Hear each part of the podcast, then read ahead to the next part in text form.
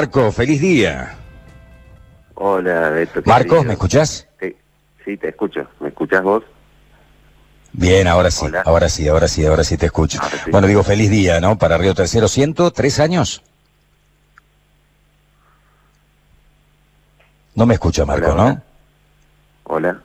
Hola. A ver, a ver si podemos restablecer el vínculo telefónico porque evidentemente tenemos algún problemita allí. A ver, Marco nos escucha ahí. Sí. Hola. Hola. Nosotros lo escuchamos, Marco. El ¿nos problema es que él no... eh, sí. Ahí sí. lo escucho, yo ahí no sí nos escucha perfecto. Bueno, ahí Beto sí, sí te escucha bien. A ver. ¿Cómo te va? Te decía feliz día, Marco, para toda la ciudad. ¿Qué tal, Beto? Buen día. Bueno, te atendí porque sos vos, porque sos un amigo. porque es feriado acá en Río Tercero, así que... Este, Sí, claro, claro, claro. favorable. Te hemos hecho levantar temprano. Bueno, pero eh, viste que hay un reloj biológico ya. Cuando uno se acostumbra a levantarse Sí, temprano, después del feriado se sigue levantando temprano también. Así es, así es.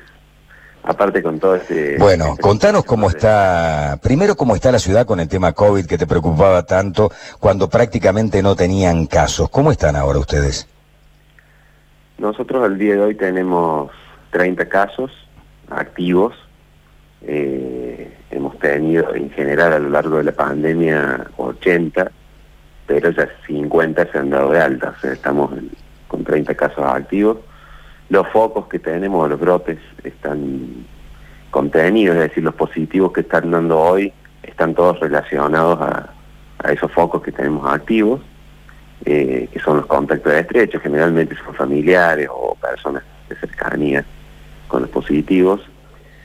Así que por ese lado, bueno, como bien decías vos recién, esto no se puede decir que está contenido, controlado, no se controla, ¿no? Pero al menos eh, tenemos identificada la trazabilidad y eso nos permite eh, transitar tiempos de flexibilizaciones y no, no de tantas restricciones. Claro, están en ese peldaño todavía. Ustedes pueden controlar, armar el árbol de cada uno de los casos para ir haciendo un seguimiento y que esto no se siga propagando de manera exponencial. El tema es cuando se va de madre, ¿no? Cuando ocurre lo de Río Cuarto, por ejemplo. Bueno, sí, ese, ese es el, el temor que tenemos todos, ¿no? Eh, nosotros lo medimos todos los días en función de los febriles que tenemos. Nosotros tenemos tres consultorios de febriles más el hospital y vamos viendo esa curva, cuánta cuánta gente va espontáneamente por un cuadro febril al hospital y que puede estar relacionado a, a COVID con otros síntomas. Cuando vemos que ese número crece es porque evidentemente puede haber algo que se nos esté escapando. Eh, pero bueno, creo que la respuesta a eso es no negarlo. Creo que lo más importante es ser sensato, sincero y entender que, que cuando uno tiene circulación lo tiene que asumir rápidamente. Es decir, lo peor que puede hacer es decir, no, acá no hay circulación comunitaria porque se engaña a uno mismo y cree que, que puede seguir transitando un camino de normalidad cuando en realidad hay que tomar alguna otra decisión. ¿Y cómo ha tomado la gente de Río Tercero eh, el tema desde el punto de vista de la responsabilidad social, Marcos? Bueno, yo creo que muy bien y creo que ahí es donde tiene que apuntar nuestro mensaje. ¿no?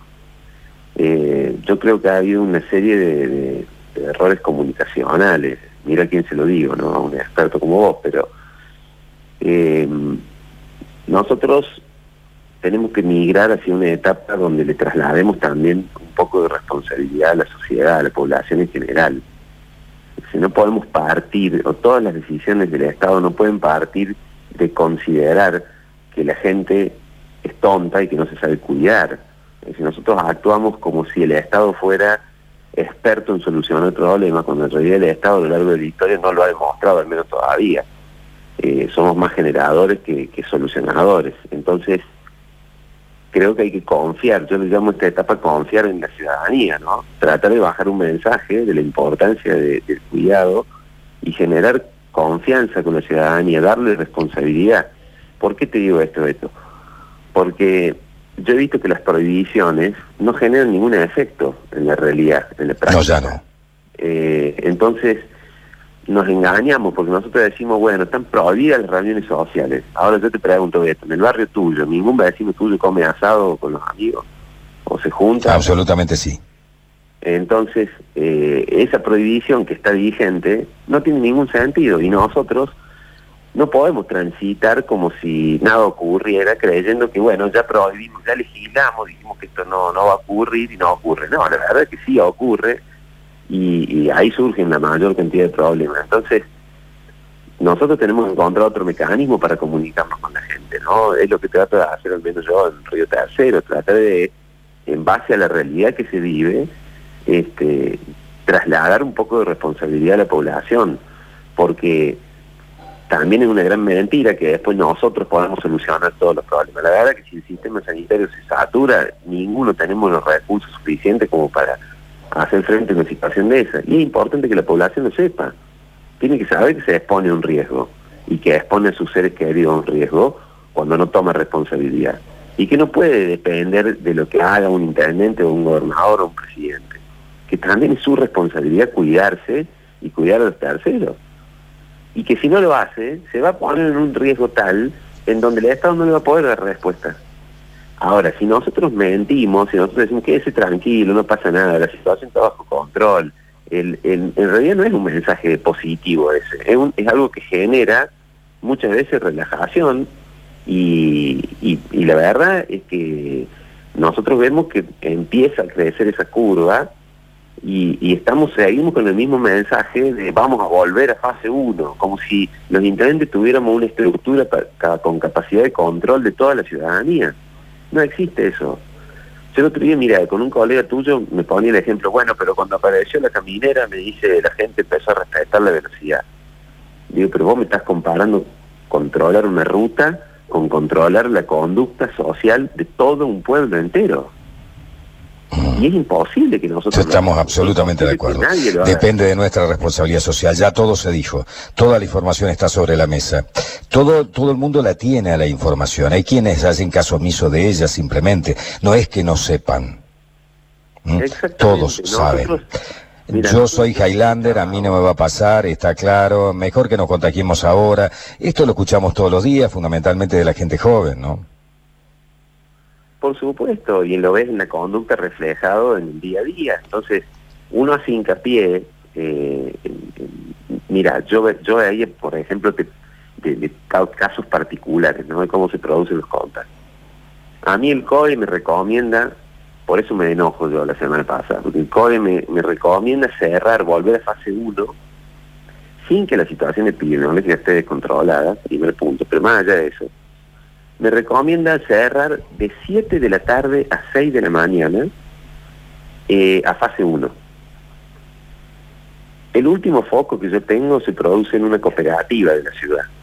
La cooperativa abre de 8 a 15 horas. Entonces, si yo le hubiera hecho caso al COE, el, el brote lo hubiera tenido lo mismo. Digamos, la prohibición horaria para mí es una pavada, porque el virus funciona tanto a la mañana como a la tarde como a la noche. Digamos. No es que elige, che, en esta hora voy a salir a, contagiar más. Sí, el tema es el relajamiento. A las 2 de la mañana, a las 2 de la mañana uno ya se tomó tres copas y está bastante más relajado que a las 7 de la tarde, ¿no? Perfecto, pero si, pero si vos me decís a mí, eh, y vos podés controlar, Marco, que Río Tercero, que tiene 60.000 habitantes hoy, ningún guaso se junta con un asado con otro. Y la verdad que no. Lo único que voy a hacer es cerrar un par de bares donde el protocolo medianamente se cumple cerrar algunos comercios que, trabajan hasta esa hora y, después va a ser una ciudad que va a tener una vida social casi normal de aquellos que no quieren cumplir y nosotros no lo vamos a poder evitar. Entonces eso, ese tipo de resoluciones, para mí es mentirle a la gente. Es como decirle, bueno, mira, te dejo conforme con esto y anda a dormir tranquilo, pero la verdad es que el problema subsiste. Y nosotros en, algún punto tenemos que empezar a, comunicar con la verdad y empezar a decirle a la gente cuáles son los riesgos que corre y cuál es la responsabilidad que tiene. Y también hacerlos cargo de los resultados, porque están esperando un resultado mágico de que la curva se aplane, de que, de que los casos disminuyan, pero nadie hace nada para que eso pase. Entonces, eh, yo creo que tenemos que decir la verdad, eh, no tener miedo, este, no, no querer ocultar. Eh, hay situaciones que, que nosotros no podemos controlar. Este virus llegó en un mes de China para acá, entonces este, obviamente tiene una condición especial que es el poder de contagio que tiene. Tenemos que, como vos decías, la gente ya sabe lo que tiene que hacer para no contagiarse. Bueno, tiene que haber una transferencia de responsabilidad porque esto ya depende de nosotros. Yo coincido plenamente con eso. Mira, hace unos días eh, una señora, una señora grande de sesenta y pico de años, eh, estaba en un lugar donde venden alimentos de perros para mascotas y todo este tipo de cosas, eh, sin barbijo. la persona del local no le dice nada, estaba delante de mí, digamos, ¿no? Se podía entrar a dos personas a ese local. Entonces yo le digo, ¿Por qué no usa barbijo, señora? Me dice, porque soy antikirchnerista. Digo, ¿qué tiene que ver el antikirchnerismo con la no utilización de barbijo? Digamos, es una norma eh, nacional, provincial y municipal también, que el intendente de acá de Villallende, del PRO, no tiene nada que ver con... Y sin embargo hay un decreto del intendente. Y me dijo, porque quiero que le vaya mal al gobierno. O sea, se va a terminar muriendo ella. Esto es lo que no entendemos, digamos. Es una mujer de 65, 67 años, muy paqueta, muy bien. Digo, se va a contagiar. Pero no te ninguna duda, Beto. lamentablemente, esa es eh, la realidad en la que vivimos. Ser ciudadano implica muchos derechos, sobre todo en Argentina, pero también obligaciones. Entonces, nosotros tenemos que ser conscientes de que tenemos que cambiar el mensaje, es lo que yo pienso, ¿no? Porque eh, seguimos creyendo que podemos abordar este problema. Y la verdad es que desde que, se han conformado todos los organismos, muy bien desde el punto de vista sanitario, es decir, organizar todo ese sector, prepararnos para dar respuesta, pero después nos hemos convertido en una máquina de redactar protocolos y, normas que son incumplibles. Son incumplibles. Hay cosas que son irracionales, hay protocolos que son para reírse, para sentarse hacer un programa de, para ustedes de, de, chiste. Tener un protocolo de tenis donde te dice que, el, que vos llevas tu pelotita y que no tocas la pelotita del otro. Y que entonces, si supongamos hacer una doble falta, tenés que cruzarte toda la cancha, buscar tu pelotita porque el otro no te las puede alcanzar. Digamos, hay cosas que nos hemos puesto a escribir pavadas eh, y digo nos hemos puesto, soy generoso, yo no lo he hecho, pero eh, que creo que no, no, no ayudan a la, a la comunidad. Nosotros ya sabemos cómo hay que cuidarse. Es como decías vos, ya todo el mundo tiene información, no hay nadie que pueda alegar en esto, no sé lo que hay que hacer. El barbijo evita el contagio. En Río Tercero lo hemos comprobado, hemos tenido positivos atendiendo al público, atendiendo más de 200 personas positivos y en etapa de contagio que no han contagiado a nadie porque cumplían los protocolos. Y en los lugares donde hemos tenido problemas se tomaba mate, se laburaba sin barbijo, entonces eh, es evidente cuál es el, punto de inflexión. No es tan difícil tampoco. Eh, es decirle, mire, póngase un barbijo cuando sale de la calle, cuídese, porque si no se va a saturar el sistema y lo va a saturar usted, no es que el Estado va a fallar. Se saturó en Europa, imagínese acá sí, absolutamente. Por último, te hago una pregunta más porque es el día de Río Tercero. El, el resto, el otro costado del COVID-19, digamos, el costado económico, de la actividad económica, ¿ha caído mucho la actividad económica en Río Tercero o eh, ha caído la recaudación en la municipalidad? Mira, ahora levemente se está recuperando, levemente se está recuperando, la, la coparticipación se ha recuperado bastante eh, y sí ha golpeado sobre todo la actividad comercial, ¿no? Porque bueno, obviamente hay rubros puntuales que, le pasan mal, vos pensás que no hay escuela, eso es una demanda de todo lo que es de, niños, ropa de niños, o, por ahí uno está todo... Sí, librería. Librería, eh, eh, es un universo muy grande de gente, ¿no?, que circula en ese sentido. Eh, la gente en general no tiene ningún ni evento ni nada en particular, nada que pueda hacer en gran escala, por lo tanto es difícil que consuma. Eh, en el caso de los gastronómicos, más allá que han podido abrir, la realidad es que si uno se tomaba un café todos los días en el bar, ahora va una vez cada 10 días. Esa es, una realidad. Y, bueno, está, está golpeada la actividad económica en general, ¿no?